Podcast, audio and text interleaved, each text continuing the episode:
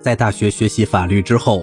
罗伯特·舒曼却最新成为一名音乐会的钢琴家。但由于右手受伤，舒曼最初希望成为钢琴大师的梦想很快就破灭了。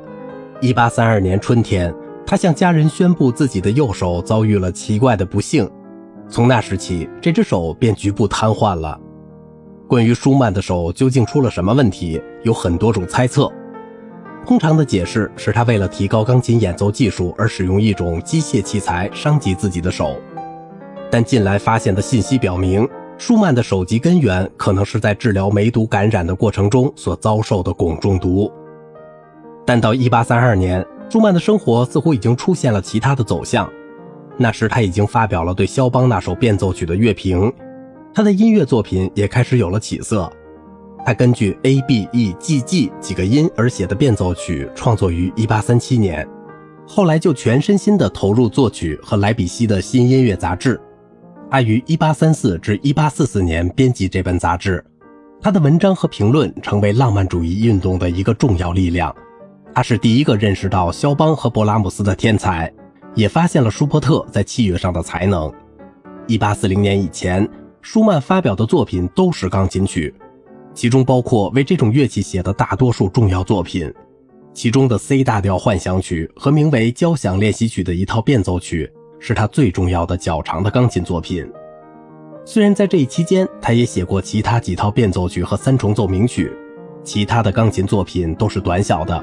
它们往往被收集在一起成为松散的套曲，并有有趣的名字：蝴蝶、狂欢节、幻想曲、童年情景。克莱斯勒偶记、新式曲、夜曲和维也纳狂欢节，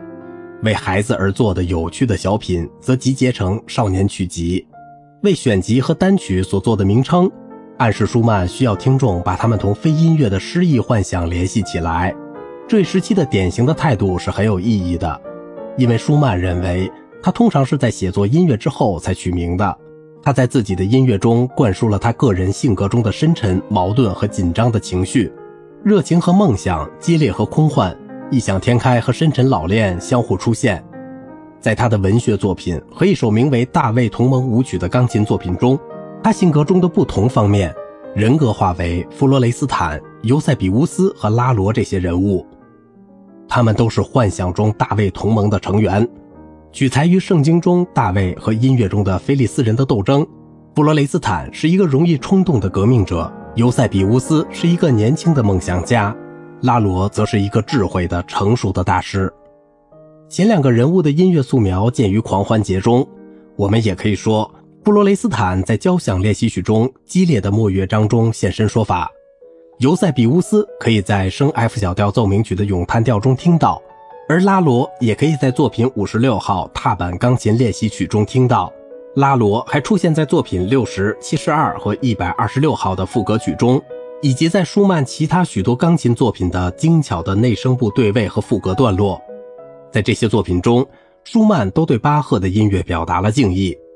舒曼教导学生说：“勤奋地演奏这些优秀大师的副歌曲，特别是约翰·塞巴斯蒂安·巴赫的，让平均力钢琴曲集成为你们每天的面包，这样你们就肯定会成为一个优秀的音乐家。”这些座右铭首先发表于《新音乐杂志》第三十二卷上。舒曼给幻想曲的每一首都起了古怪的标题，把它们联系在一起的是奔放的幻想、奇怪思想，就可以作为舒曼当时的作曲手法的范例。四小节的乐句连在一起，形成五个明显的乐段，它们在类似回旋曲的形式 A B C B A D E A B C B A 中反复出现。虽然这些乐段通过节奏、旋律和与和声动机以及四小节形式巧妙地结合起来，但它们基本上还是独立的大段的音乐。各个乐段完整地重复着，可以把前面接到后面，或把后面接到前面。也就是说，A 可以进行到 B，B 也可以进行到 A，C 也可以进行到 B，如此等等。